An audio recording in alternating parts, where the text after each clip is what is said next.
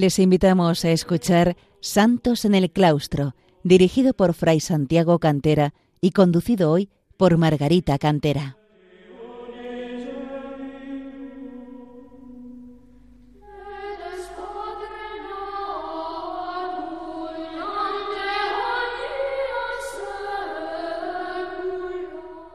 Queridos oyentes de Radio María, bienvenidos a este programa Santos en el Claustro, en el que intentamos acercar a los hombres de nuestro tiempo el ejemplo de tantos monjes y monjas que a lo largo de los siglos han alcanzado la perfección cristiana, la santidad, en su vida retirada de oración y sacrificio en el claustro de los monasterios. Les habla Margarita Cantera. Y hoy, después de haber visto en programas anteriores ejemplos de santos de tiempos pasados, que nos parecen a menudo muy lejanos, vamos a centrar nuestra atención en tiempos muy recientes y en el testimonio supremo del amor a Dios y de consagración a Él, el martirio, que muchos monjes han alcanzado a lo largo de la historia.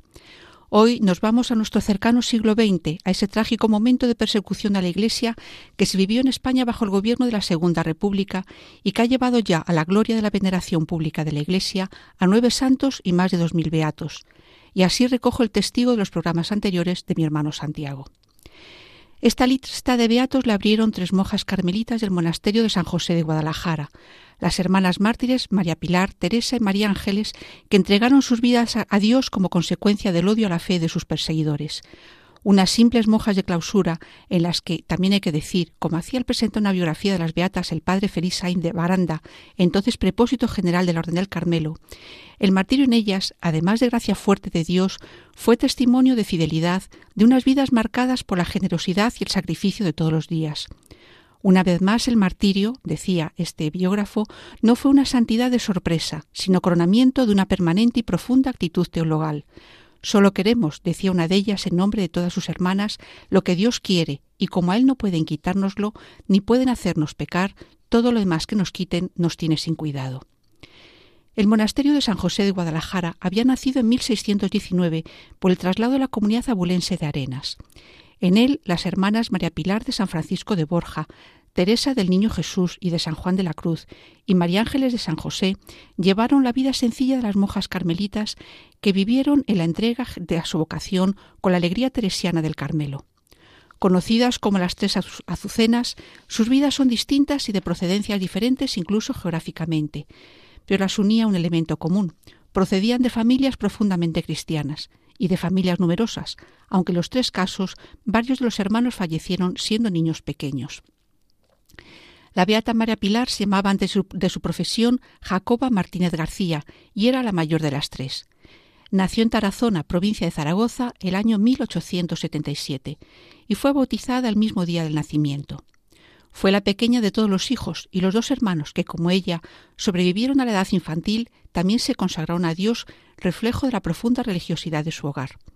Su hermano fue sacerdote y su hermana Carmelita en el mismo monasterio San José de Guadalajara con el nombre de María Araceli del Santísimo Sacramento, y era la priora en el momento del martirio de su hermana. En 1899 Jacoba profesó como carmelita en ese monasterio de San José. Celebró la misa a su hermano sacerdote, quien le recordó la homilía que se había desposado con un gran señor que lleva escrito Rey de los Reyes y Señor de los Señores, animándola a que no se contentara con hacer lo justo en su divino servicio, sino que procurase siempre hacer algo más y ella efectivamente lo supo hacer en su vida religiosa, de forma que la entrega generosa de la vida por su Señor fue la culminación del perfecto cumplimiento de las normas de vida conventual y de servicio a la comunidad. Como muestra de ello, sus compañeras recordaban cómo destacaba por su laboriosidad, pues entregaba el trabajo con espíritu de fe, y lo demostraba tanto en los trabajos de bordado como en otras actividades que se le encomendaban, y en el desempeño de los oficios de sacristana y tornera y junto a ello también el espíritu de obediencia, la humildad, la moderación de la comida y el ansia de perfección para superar sus defectos. Su deseo de conservar la castidad para su Señor se manifestaba a sí mismo en el temor a las agresiones que podían sufrir como monjas en los momentos de persecución. Y junto a estas virtudes, otra fundamental, tanto en la vida de una religiosa como también lo debe ser en la de todo católico, una profunda devoción eucarística. Pasaba muchas horas ante el sagrario, en cuyo cuidado se esmeraba en el ejercicio de su oficio de sacristana. Y esas virtudes se condensan perfectamente en los propósitos de los ejercicios espirituales de los años 1930 y 1933, tal y como ella misma notó. Decía, ser la hormiguita de Jesús, procurando de la mañana a la noche llevar mis granitos al sagrario, para que Jesús se consuele, y de esa manera, con mis pequeños vencimientos, mostrar que le amo y le quiero amar más cada día. Unión con Jesús, y así hacer todas las cosas por su amor, espiritualizándolo todo y sobrenaturalizándolo todo por amor de Dios, así que en Dios y por Dios sean hechas todas las cosas. Confianza sin límites en la misericordia de Dios, esperándolo todo de Jesús por María, que como Madre y Madre de Misericordia velará por mí. Abandono para lo que Dios quiera de mí, y para eso, Jesús mío, amaros con locura y aspirar a la unión íntima con vos. Que nada ni nadie ocupe mi corazón, sino solo vos, esposo mío. La Beata Teresa del Niño Jesús y de San Juan de la Cruz, de nombre familiar Eusebia García García, había nacido en Mochales, pueblo de la provincia de Guadalajara, en 1909. Era la segunda de ocho hermanos. El ambiente religioso de la familia también llevó a dos hermanos suyos al sacerdocio, uno de ellos jesuita. A los siete años, Eusebia fue enviada por sus padres a Sigüenza, a casa de su tío materno, don Florentino García Andrea, y de su hermana Francisca. Este era sacerdote, profesor del seminario y canónigo de la catedral, y también recibió la palma del martirio el 11 de agosto de 1936. En Sigüenza, la Beata Teresa ingresó como interna en el Colegio de las Ursulinas de San Agustín. Con once años y con el consentimiento de su confesor, hizo voto de esclavitud mariana y de castidad. Su deseo era hacer voto perpetuo, pero no se lo permitió el confesor, sino que le indicó que debía hacerlo solo por un año y, si así lo deseaba, renovarlo de año en año. Terminó sus estudios en las Ursulinas con 14 años y entonces reveló su vocación al Carmelo. Mientras esperaba cumplir los 16 años para el ingreso, perfeccionó sus conocimientos musicales y finalmente, el 2 de mayo de 1924, ingresó en el Carmelo de San José de Guadalajara, haciendo profesión solemne en 1930. Y en el convento ejerció dos notables oficios, el de organista, y recordaba a las monjas como cuando tocaba, su expresión se transformaba y sólo mirarla provocaba devoción y también ejerció el oficio de enfermera, destacando por su trato caritativo y solícito hacia las enfermas, dedicándoles todo el tiempo y atención que le eran posibles, con una especial delicadeza y entrega abnegada. Tampoco podía faltar, como monja carmelita, la devoción eucarística, haciendo frecuentes visitas al Santísimo, lo que ella denominaba baños de sol, pues se ponía bajo los rayos del sol verdadero, para que la penetrasen y abrasasen, purificándola de sus menores faltas con los ardores de su amor. Cuando en, 1935 fue ordenado sacerdote su hermano Julián, le indicó estos preciosos consejos, reflejo de su espiritualidad. Que seas un amante apasionado del Santísimo Sacramento, celebrando el santo sacrificio con tanta reverencia y devoción que, que le apegues a quien te vea, y cuando tengas a tu cargo algún sagrario, pon todo tu esmero en que lo que se relaciona con el Santísimo esté limpio y aseado, aunque sea pobre que tengas mucha vida interior, vida de oración, vida sobrenatural muy sobre lo que es terreno y humano, esa vida de fe que nos hace triunfar de las tentaciones. Que ames mucho a la Santísima Virgen y ocupes siempre junto a ella el lugar de San Juan. En otra ocasión le decía, en estos días en que no faltan los Judas y Pedros, que seas tú el discípulo fidelísimo que acompañe a Jesús no solo las dulzuras del cenáculo, sino también de las amarguras del Gólgota, que siempre te vean a su lado el Maestro y la Santísima Virgen.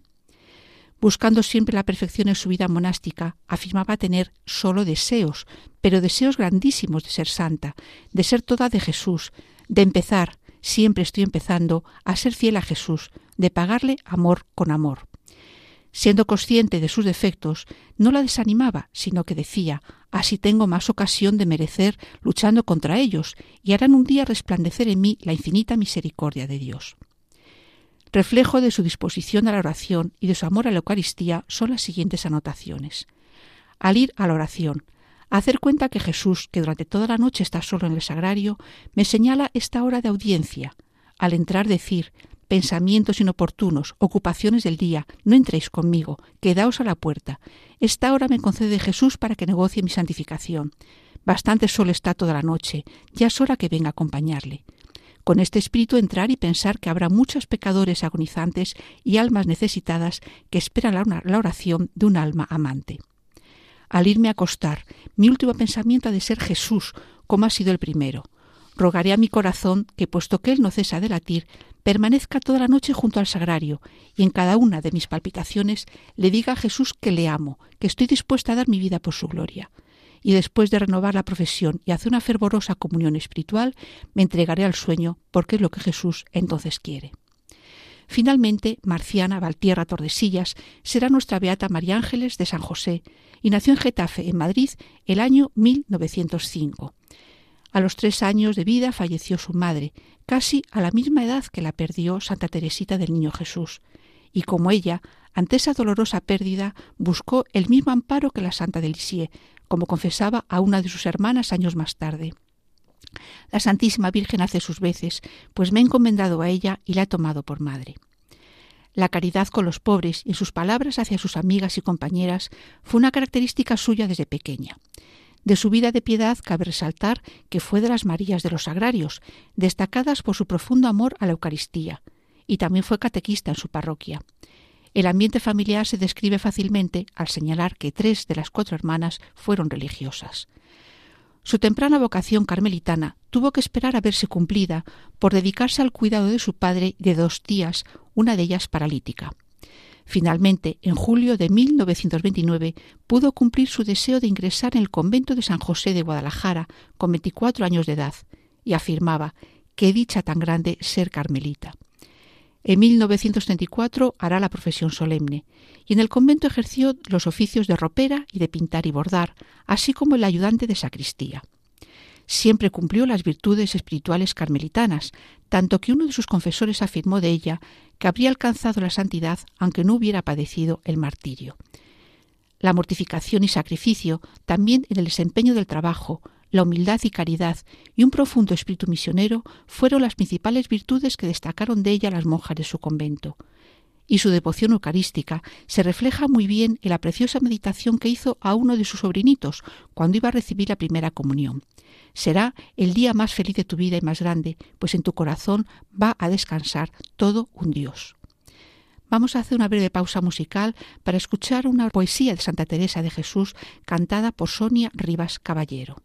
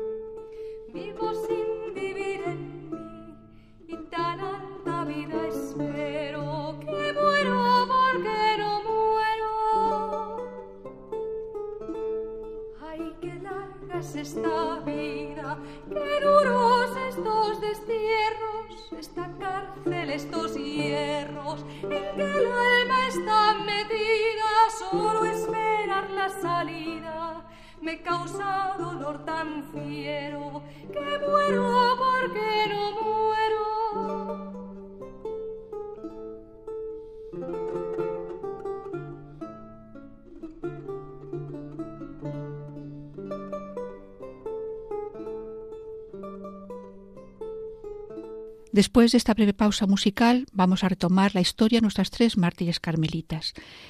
Y recuerdo que con estos preciosos antecedentes espirituales que he relatado, no es extrañar que diesen el fruto supremo del amor a Dios con el derramamiento de su sangre. La verdad es que la comunidad de las 18 monjas del convento de San José de Guadalajara mostró desde el principio en todo momento la plena disposición de ánimo para confesar con el sacrificio de su vida su entrega a Dios, dando muestras visibles de sus deseos de martirio, aunque sólo tres de ellas finalmente vertieran físicamente su sangre por el Señor. Ya desde los primeros ataques a iglesias, conventos y edificios religiosos en mayo de 1931, la comunidad de San José empezó a prepararse por si tenían que abandonar el convento. Y el aviso a la persecución hizo, como indicaba la Beata Teresa, mover a una vida de más fervor, avivando los deseos de martirio. Unos deseos que fueron manifestados de forma expresa por la Beata Pilar a su hermana Araceli, priora de la comunidad, como ya dije. el 22 de julio, dos días antes de su martirio, y cuando estaban las monjas refugiadas en el sótano del convento por el bombardeo que sufría la ciudad por parte de las tropas marxistas, la Beata Pilar le dijo Madre, he dicho al Señor que si quiere alguna víctima en esta comunidad, que me escoja a mí y se salven las demás. Tampoco escondía la Beata Teresa sus sentimientos y una carta escribía Contesto con un viva Cristo Rey, y ojalá algún día pueda gritarlo o decirlo ante un pelotón, recordando con estas palabras el ejemplo que los mártires mexicanos, los cristeros, habían dado pocos años antes. Por su parte, la beata María Ángeles, aunque deseaba también vivamente el martirio, se consideraba indigna de esa gracia. Pero había escrito Dios mío, recibid mi vida entre los dolores del martirio y en testimonio de mi amor a vos, como recibisteis la de tantas almas como os amaron y por vuestro amor murieron.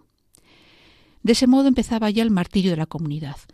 La toma de la ciudad por las tropas marxistas el 22 de julio dio paso a la persecución de los considerados desafectos, de manera especial los sacerdotes, religiosos y religiosas.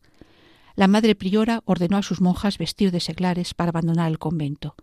Debemos pensar la frase de uno de los biógrafos de las Beatas. El éxodo forzoso, con lo que esto significaba de contratiempo para una enclaustrada por propia voluntad, solo lo comprenden ellas y salieron las monjas de San José de dos en dos a los refugios buscados cercanos al monasterio y generalmente casas de gente conocida, además del Hotel Iberia y una pensión. Al hotel también llegaron esa misma tarde las monjas bernardas de la ciudad y se reunieron todas las dos comunidades en una pequeña habitación en el sótano con una única ventana tapada con un colchón por medida de seguridad. Era un grupo de más de veinte monjas sabían que en el último piso había algunos sacerdotes y religiosos, y que también se alojaban en el mismo hotel varios milicianos. En este grupo del hotel estaban las Beatas Pilar y María Ángeles. La dueña del hotel declaró después que no demostraban miedo, sino todo lo contrario, suspiraban por el martirio, diciendo de él no tendremos tanta suerte. Al día siguiente, las carmelitas refugiadas en el hotel marcharon a la pensión donde se alojaba el otro grupo, pues pensaron que la estancia con los milicianos no era nada segura. Acogidas en la pensión, la dueña empezó a temer por el peligro que suponía tener un número tan alto de monjas alojadas, en ese momento ya catorce, sabiendo que había grupos buscando a los sacerdotes y religiosos y que a menudo también actuaban contra aquellos que los habían escondido. Ante este hecho, la Beata Teresa se ofreció a acompañar a dos monjas a una casa en la cercana calle Francisco Cuesta, donde estaban dispuestos a recibirlas. Se ofrecieron a acompañar a las Beatas Pilar y María Ángeles. Y hay que pensar también el sacrificio que asumió la Beata Pilar de separarse de su hermana, la priora Araceli. Las tres se dirigieron así a dicha casa y se conocen muchos detalles de estos momentos porque fueron vistas en este periplo y circunstancias por una conocida pero también las vieron entrar a la casa un grupo de milicianos, siendo una miliciana quien pronto las identificó y dijo Son monjas, son monjas, tiradlas que son monjas. Al no encontrar a nadie en la casa donde iban, las beatas salieron a la calle, encontrándose de frente con el grupo de milicianos. La primera en salir fue la beata María Ángeles, a quien dispararon varios tiros y cayó al suelo mortalmente herida. Fue trasladada algo, algo después a la Cruz Roja, aunque posiblemente ya había muerto. La Beate Pilar, que salía en segundo lugar del portal, cayó herida muy cerca. La conocida que observaba la escena percibió sus palabras Viva Cristo Rey, Dios mío, perdónales. Viendo que no había muerto, los milicianos trataron de rematarla, disparando de nuevo sobre ella y atacándola también con un arma blanca que le produjo una gran herida. Un guardia de asalto que llegó al lugar les increpó y, comprobando que aún vivía, la trasladó a una farmacia cercana para auxiliarla, mientras el grupo de milicianos gritaba a rematar a esa monja. En la farmacia, ante la gravedad de las heridas, decidieron trasladarla a la Cruz Roja, donde los guardias de asalto tuvieron que esforzarse en protegerla de un grupo de personas que, al enterarse de que se trataba de una monja, la querían rematar. Mientras, una médico odontóloga se disponía a acompañarla y ayudar al grupo de sanitarios que estaban intentando frenar la fuerte hemorragia que sufría por las gravísimas heridas. La beata Pilar, al oír una voz femenina, le pidió angustiada que se quedara con ella y no permitiera que la tocasen, pues temía una posible violación. La médico la reconfortó indicándole que se trataba de un grupo de buenas personas que la iban a ayudar. Tanto esta médico como otras personas de las que allí se encontraban testificaron que la la beata Pilar repetía continuamente Dios mío, perdónales que no saben lo que hacen, mostrando serenidad en todo momento y repitiendo diversas jaculatorias. Dada la gravedad de las heridas, la trasladaron al hospital provincial, donde fue atendida, además de por un médico, por una monja de la caridad avisada por éste, quien le acercó un rosario y la beata Pilar pudo besar el crucifijo, perdonando de nuevo a quienes la habían atacado antes de morir. La beata Teresa, que salía en último lugar de la casa, no fue herida en ese tiroteo contra sus compañeras. Pudo marchar por la calle hasta que fue detenida por el grupo de milicianos que salió en su persecución la obligaron a acompañarles, y la actitud de estos, algunos de los cuales le hacía insinuaciones con voz melosa, y el ir alejándose en su recorrido del centro de la ciudad hacia el cementerio, despertó los recelos de la beata Teresa, que no cesaba de repetir Jesús, Jesús. Los milicianos arreciaron entonces en sus insinuaciones y la querían mover a que gritase viva el comunismo con todo lo que ello encerraba. Pero ella respondía continuamente Viva Cristo Rey. En un momento la arpeata Teresa, viendo las intenciones de los que la acompañaban, echó a correr poniendo los brazos en cruz y gritando de nuevo Viva Cristo Rey. Los milicianos dispararon sobre ella por la espalda y cayó mortalmente herida. Providencialmente, la escena fue presenciada de lejos por varios testigos que señalaron la serenidad de la beata en su marcha hacia el Calvario. Después de muchos años de paralización de los procesos de beatificación de los mártires españoles víctimas de la persecución religiosa durante la Segunda República, el Papa San Juan Pablo II movió a reabrir y llevar adelante estos procesos.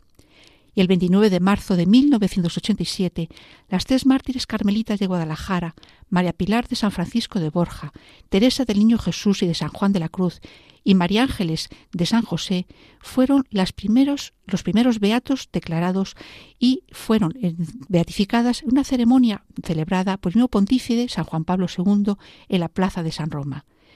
En la homilía, el Papa destacó de su vida y su martirio el gran valor que tiene el ambiente cristiano a la familia para la formación y maduración en la fe de sus miembros, el tesoro que supone para la Iglesia la vida consagrada contemplativa, que se, desarrolla en el seguimiento total del Cristo orante y es un signo preclaro del anuncio de la gloria celestial.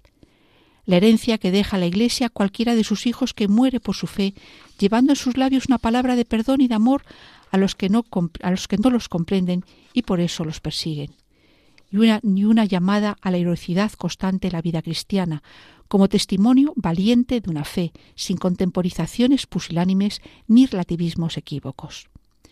Como dice el padre Jorge López Teulón, postulador de la causa de los mártires para la provincia eclesiástica de Toledo y la diócesis de Ávila, la sangre de los mártires clama para que seamos testigos hoy, su testimonio de entrega de la vida por Cristo sigue actualizando la verdadera entrega que como cristianos tenemos que intentar cada uno de nosotros.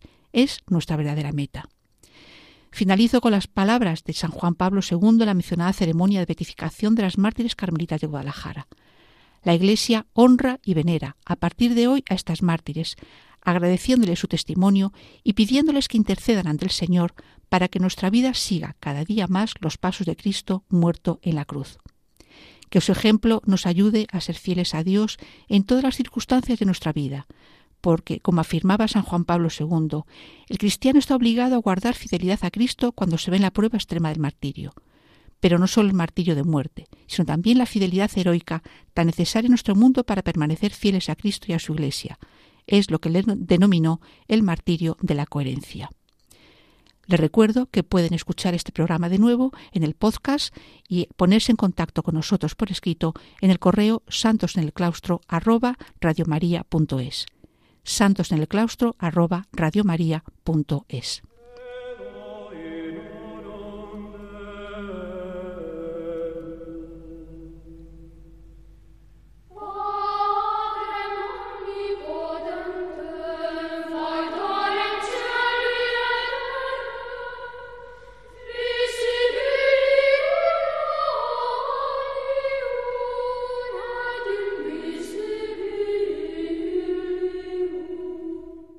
Han escuchado en Radio María Santos en el Claustro, dirigido por Fray Santiago Cantera y conducido hoy por Margarita Cantera.